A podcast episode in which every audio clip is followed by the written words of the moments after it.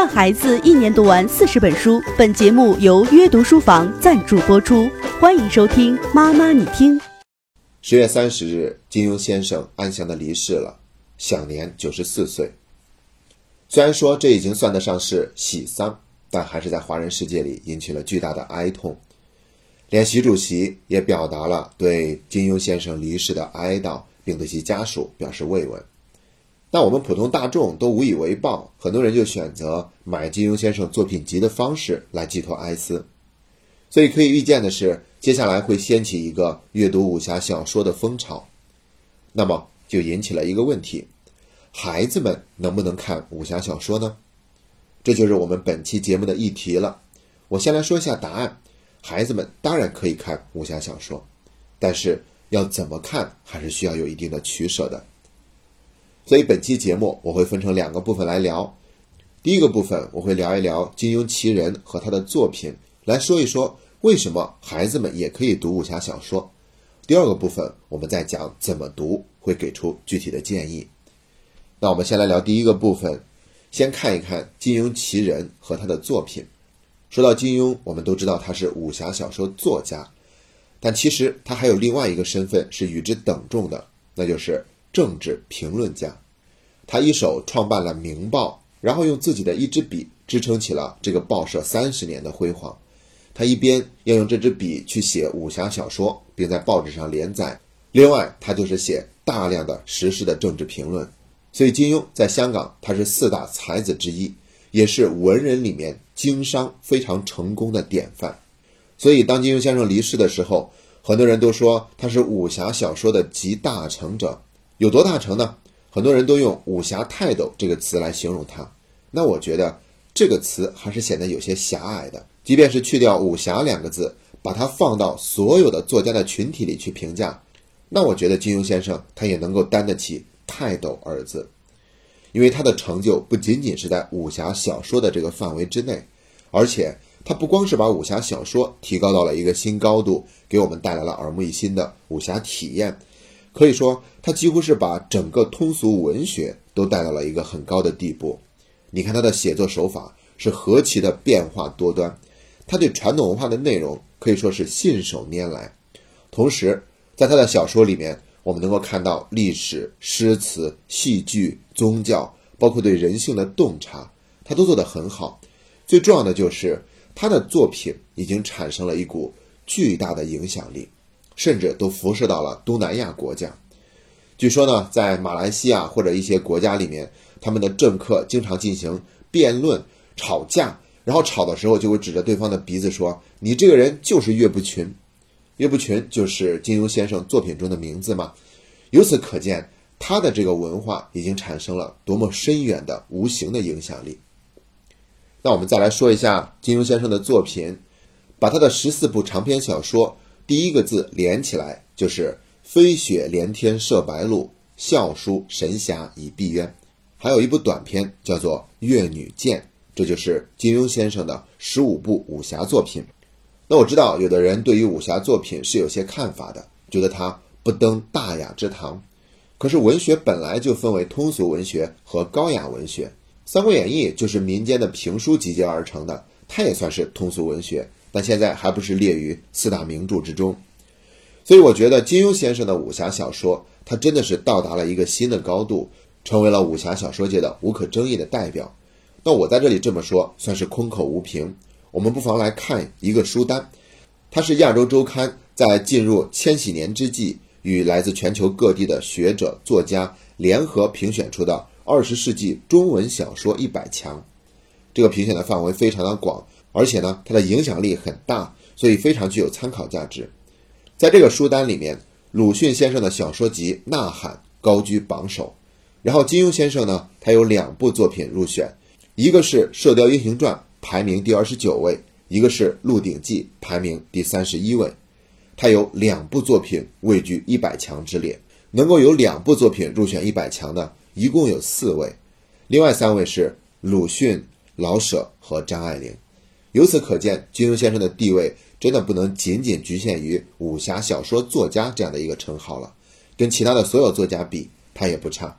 好了，那我们说完了金庸奇人和其作品，接接下来就进入第二个部分，聊一聊孩子们如果要读武侠小说的话，应该怎么读。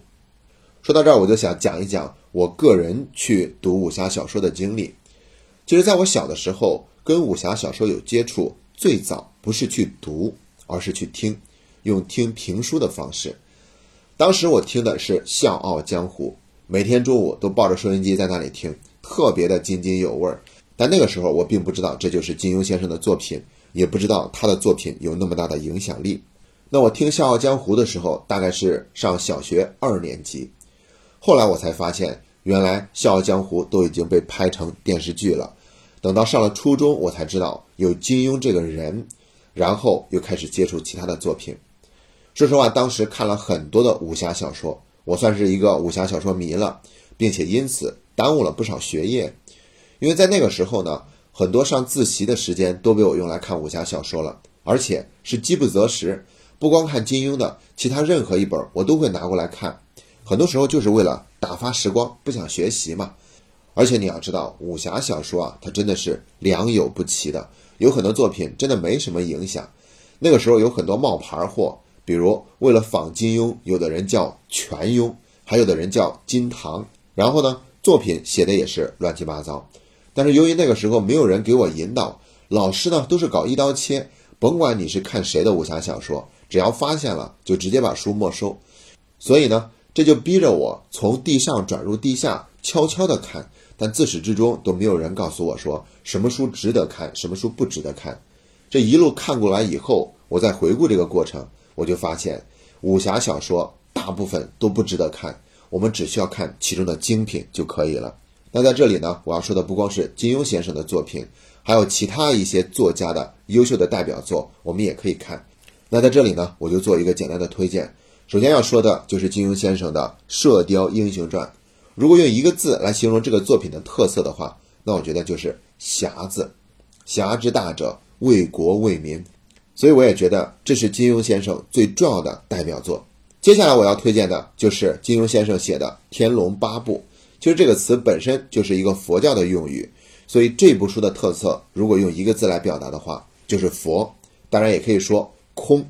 你看里面看起来像是一个所有人都在找爸爸的故事，但是无论是扫地僧出现的时候化解萧远山跟慕容博的仇怨，还是那个对六脉神剑有那么多执念的鸠摩智最后大彻大悟，你会发现它里面透露着非常浓重的佛家的思想。所以这部作品最重要的特色就是佛字。然后再说一部就是《笑傲江湖》。那如果用一个字来概括《笑傲江湖》的话，就是讽，讽刺的讽，它是有很强烈的政治寓意的。因为《笑傲江湖》是从1967年开始在《明报》上连载的，大家可以想象一下，往前一年我们的神州大地上发生了什么重要的事件，而且是持续了十年之久。在这部书里面呢，金庸先生最重要讽刺的就是那些伪君子和不停的拍马屁的人，所以它是有一定的寓意的。然后我们再说一部，那就是《神雕侠侣》了。其实，在我上学的时候，大家看小说主要分成两类，就是男生看武侠，女生看言情。但是，我觉得《神雕侠侣》这部武侠小说呢，其实它也非常的言情。所以，用一个字来概括的话，那就是“情”字。这部书真的是用情至深，无论是小龙女跟杨过，还是那个李莫愁，还是郭襄，还是祝无双，每个人都是用情至深。所以这就是《神雕侠侣》给我留下的印象。我们再说一部，就是《鹿鼎记》了。《鹿鼎记》如果用一个字来形容，那就是逆，叫做叛逆的逆。这是金庸先生最后一部作品，所以他写这部作品的时候是颠覆了自己之前的所有作品的形式。你看，主人公一般都是高大威猛，是正义的化身，但是这个韦小宝呢，他是一个小混混，无论是在江湖之中，还是在庙堂之上，他都混得特别的好。可以说是两边通吃，所以金庸先生他是用这部作品去颠覆了之前作品给大家留下的印象，所以我们可以用一个“逆”字来形容。这是金庸先生作品的推荐，我们可以让孩子看。当然了，《神雕侠侣》和《鹿鼎记》这两部作品，我们可以让孩子稍微大一点再去看，比如上了初中再去读这些。另外就是说一下，在那个小说一百强里面呢，还有三部武侠小说作品，分别是《蜀山剑侠传》。《白发魔女传》和《楚留香》，我们都知道《蜀山剑侠传》是还珠楼主写的，《白发魔女传》是梁羽生写的，还有《楚留香》是古龙写的。古龙的作品呢，就是有很多的悬疑色彩，并且呢，他的风格跟金庸完全不一样，他就像那种很烈很烈的酒，所以是快意恩仇的代表。那我觉得这三部作品也可以让孩子看一下。另外呢，我个人还想推荐两部作品，一部是黄易写的《大唐双龙传》。本来这一部我不敢轻易推荐的，直到有一天我碰到了一个我非常尊重的老师。跟他聊起来看小说，他说他居然也喜欢看《大唐双龙传》，并且还放在了家里。所以在这里呢，我也把这部作品推荐给大家，里面的故事写得非常的精彩。另外一部作品，则是我在上小学的时候用听评书的方式听完的武侠小说，叫做《干石九妹》，它的作者是萧逸。他其他的作品我都觉得不是很好看，唯独这部《干石九妹》，我觉得特别的别具一格。里面没有什么九大门派，也没有少林武当，写了一个男子精心复仇的故事，而且是以悲剧收场的。以上呀，就是我推荐的武侠小说的书单了。其实，对于孩子们怎么看武侠小说，最重要的就是我们家长要引导孩子，你一定要看那些优秀的作品，而不是饥不择食，随便拿过来一本就在那里打发时光。同样的道理。包括现在的那些玄幻小说，也不是每一部作品都要看的。而且呢，我们要明确的告诉给孩子，即便是你看这样的小说，你也不用背着父母悄悄的看，你完全可以非常坦荡的去读这些书。爸爸妈妈甚至愿意跟你一块儿去看这些书。只不过呢，你要注意，不能因为爱看这些故事书而耽误了自己的学习。要先保证自己有充足的学习的时间。然后你可以用所有的闲暇去阅读任何一本你想看的武侠小说作品。